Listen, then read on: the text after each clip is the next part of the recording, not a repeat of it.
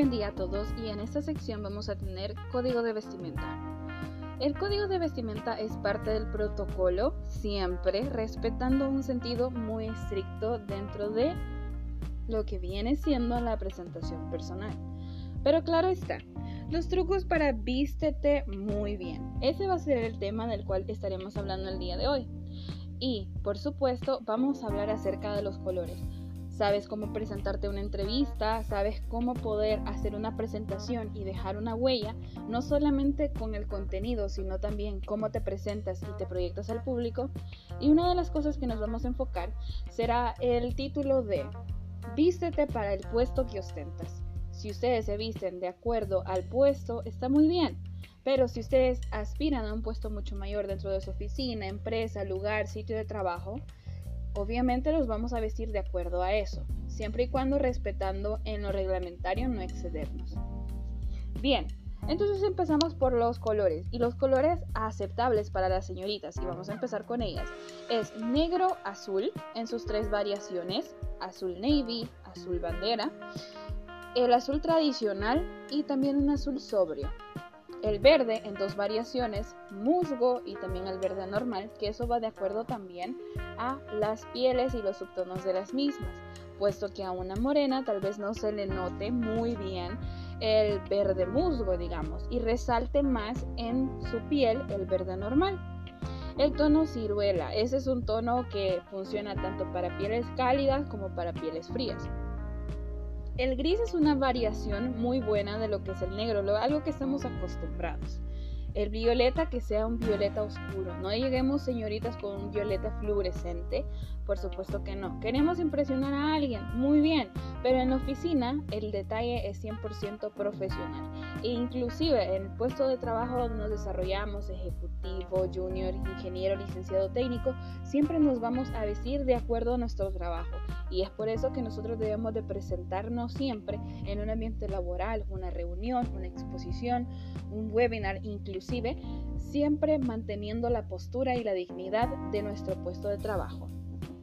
Bien, siempre para una exposición debemos utilizar algo que son los trajes tipo sastre, dependiendo de a nuestro público. ¿Y con qué me refiero a nuestro público? Si estamos en universidad y no sabemos cómo vestirnos para una presentación como tal, entonces nosotros tomaremos un traje de sastre, un blazer, una chaqueta, de un solo tono junto con nuestro pantalón, que el corte nos favorezca, que no sean cortes ajustados, sino que rectos o de caída tipo bota o tipo campana, siempre sin exagerar, porque la exageración en la simplicidad no cabe. Entonces, tenemos nosotros que podemos utilizar vestidos de un solo ah, tono, digamos, un tono liso, un tono neutro, y esto nos va a dar una sensación de frescura para las señoritas y elegancia en nuestro caminar, siempre respetando la postura. Una buena postura nos denota un paso por la vida que nosotros vamos a mantener siempre esa misma posición en los peores y en los mejores momentos. Nuestro lenguaje corporal también es parte de nuestra vestimenta, porque con ello vamos a lucir la ropa, nos vamos a lucir nosotros, nuestro rostro, maquillaje, etc. La falda tubo es una muy buena opción, siempre respetando largo hasta media rodilla o uno o dos dedos abajo de ella. Un dedo inclusive arriba, pero eso ya es cuando nosotros nos sentimos en un ambiente diferente a una exposición, sino más bien en un pequeño catering donde nosotros vamos a relacionarnos con otras personas y que el evento lo amerite. De lo contrario, nosotros abolimos ese tipo de faldas que tengan un, digamos, un dobladillo un poco más alto. Bien, entonces, señoritas, ¿cuáles son los accesorios o cuáles son los do's and don'ts en nuestro en nuestro vestimenta, podemos decir, en nuestra vestimenta? Entonces, me quedé pensando un poco y esto es porque vamos a hablar acerca de los accesorios. ¿Cuántos accesorios se pueden utilizar en la oficina dependiendo del lugar donde estamos? Recuerden siempre revisar el reglamento de vestuario que en algunas empresas sí se permite, en otras no. Bien, el traje, pantalón, falda, vestido, siempre un do. Tenemos también que diferenciar tres cosas, los puntos de tendencia, las marcas de tendencia y el digamos, la vestimenta protocolaria, que es algo que siempre se mantiene, que es esto aquí y en todas partes del mundo.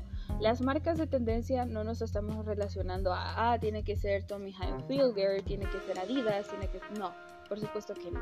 Las marcas de tendencia son la tendencia, la moda, pero recuerden que en nuestro protocolo de vestimenta la moda no se lleva al 110%, sino que se lleva en puntos mínimos y eso podría ser en perfumería, en alhajas o en alguna blusa que podamos poner debajo de un blazer o una chaqueta. Los puntos de tendencia son cosas que están aceptables y que pasan casi desapercibidas, que están empezando a formar parte de nuestra vestimenta protocolaria aceptable dentro de nuestra empresa.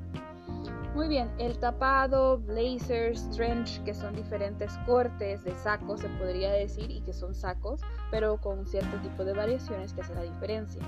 Un detalle es que cuando ustedes vayan a comprar este tipo de tapados, blazers, chaquetas, revisen que tenga doble fondo. Y esto es porque así vamos a saber que está bien hecho.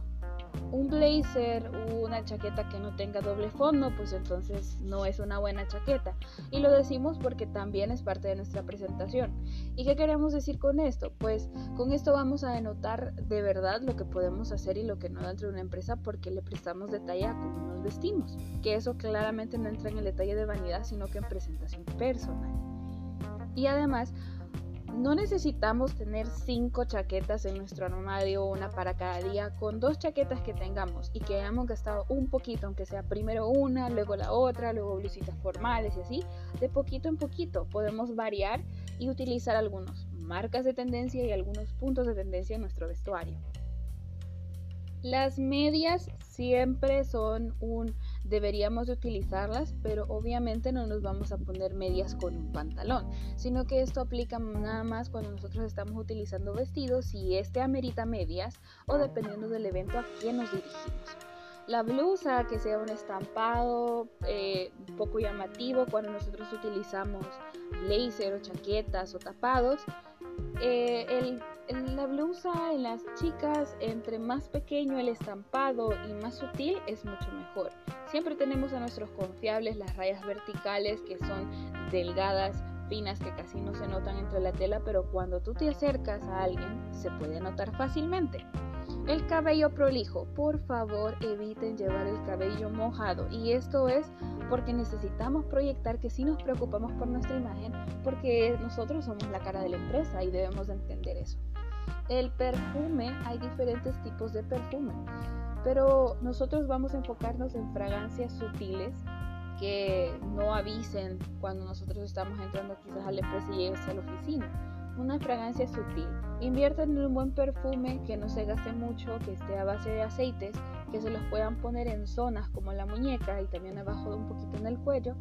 Y esto es para que se mantenga más el perfume. Ese es uno de los secretos que nos dan las perfumerías más grandes del mundo. Y Carolina Herrera tiene su propio catálogo y ahí nos explica que no importa la marca, sino importa la duración y cuánto nos puede rendir.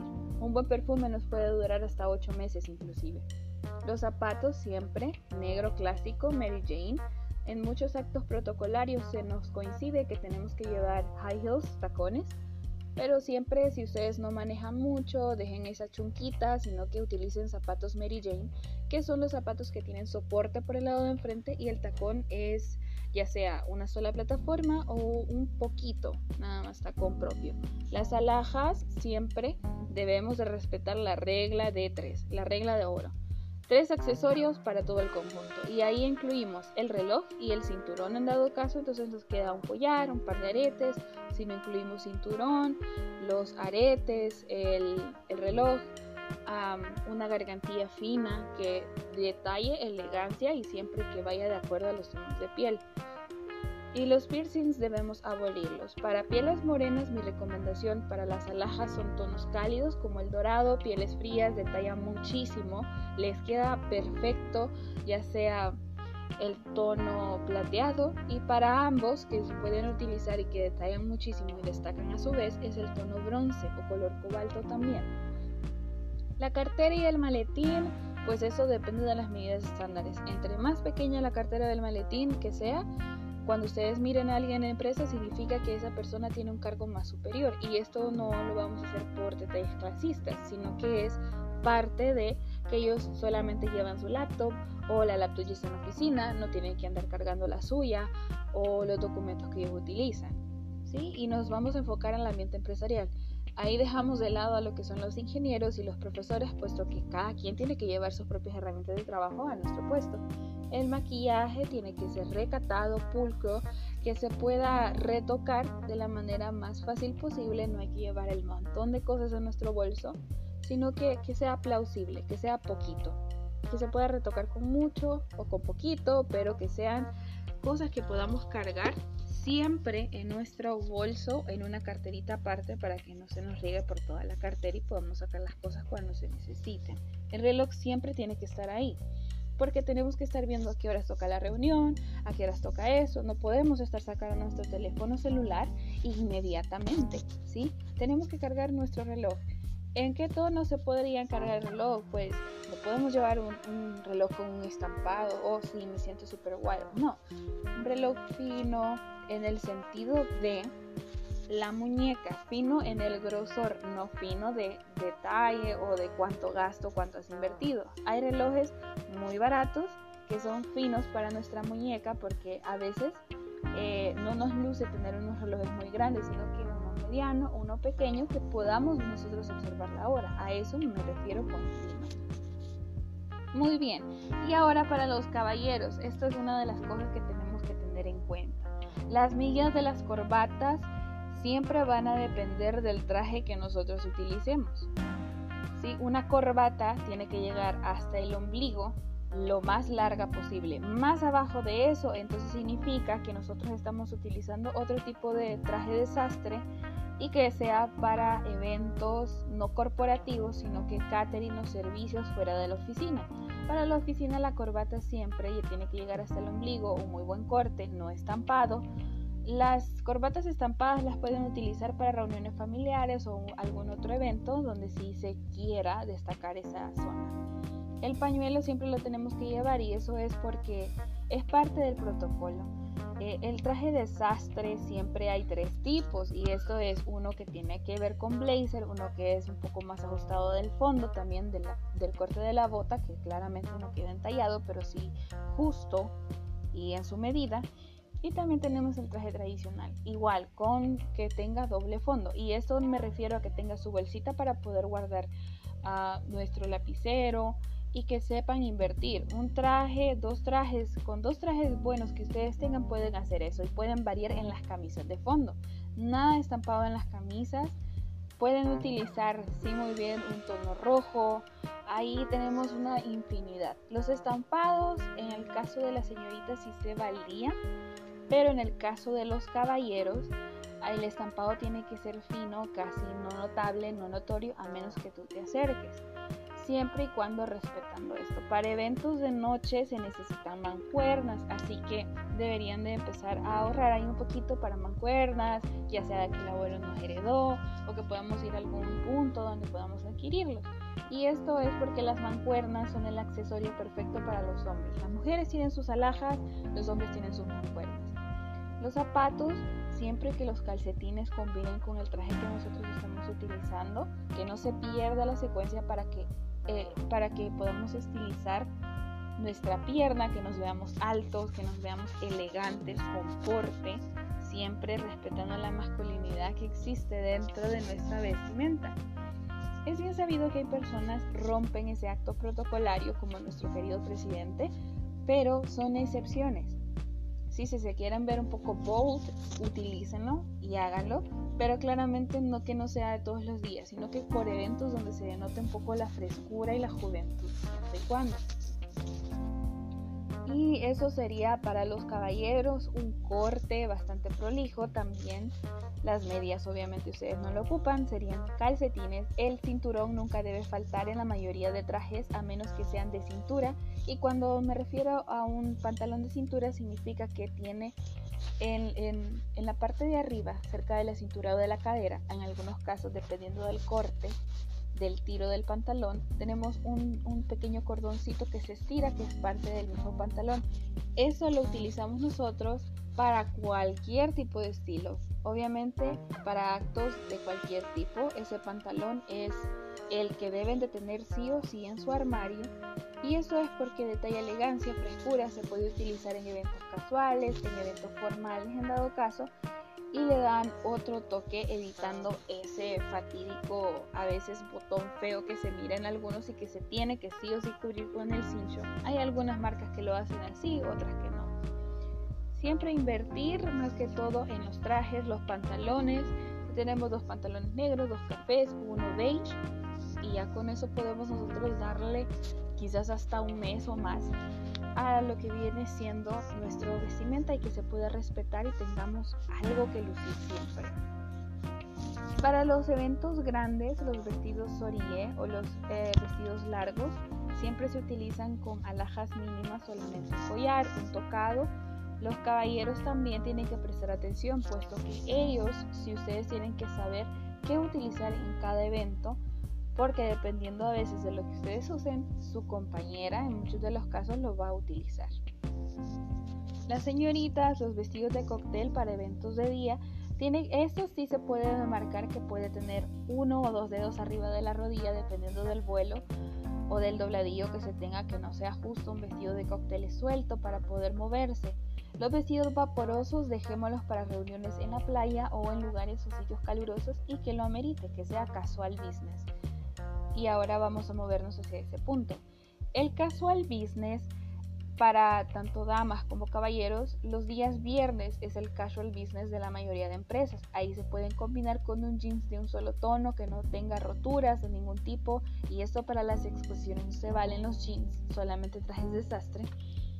Y podemos utilizar zapatos siempre, zapatillas negras, zapatos Oxford en sus variaciones de color, Em, siempre solamente nuestra camisa que esté fajada, siempre camisa fajada, tanto damas como caballeros, excepto que la camisa lo requiera que esté por fuera. Y esa camisa significa que es marca de tendencia, no es acto para protocolo, ¿sí? Para protocolo formal. Entonces ahí tenemos los vestidos de cóctel, el vestido corto que a veces se utiliza en eventos, lo cual ahora ya es muy raro, casi no casi no se hace a menos que sea una inauguración en una discoteca, siempre respetando la elegancia, vestido corto negro en su preferencia.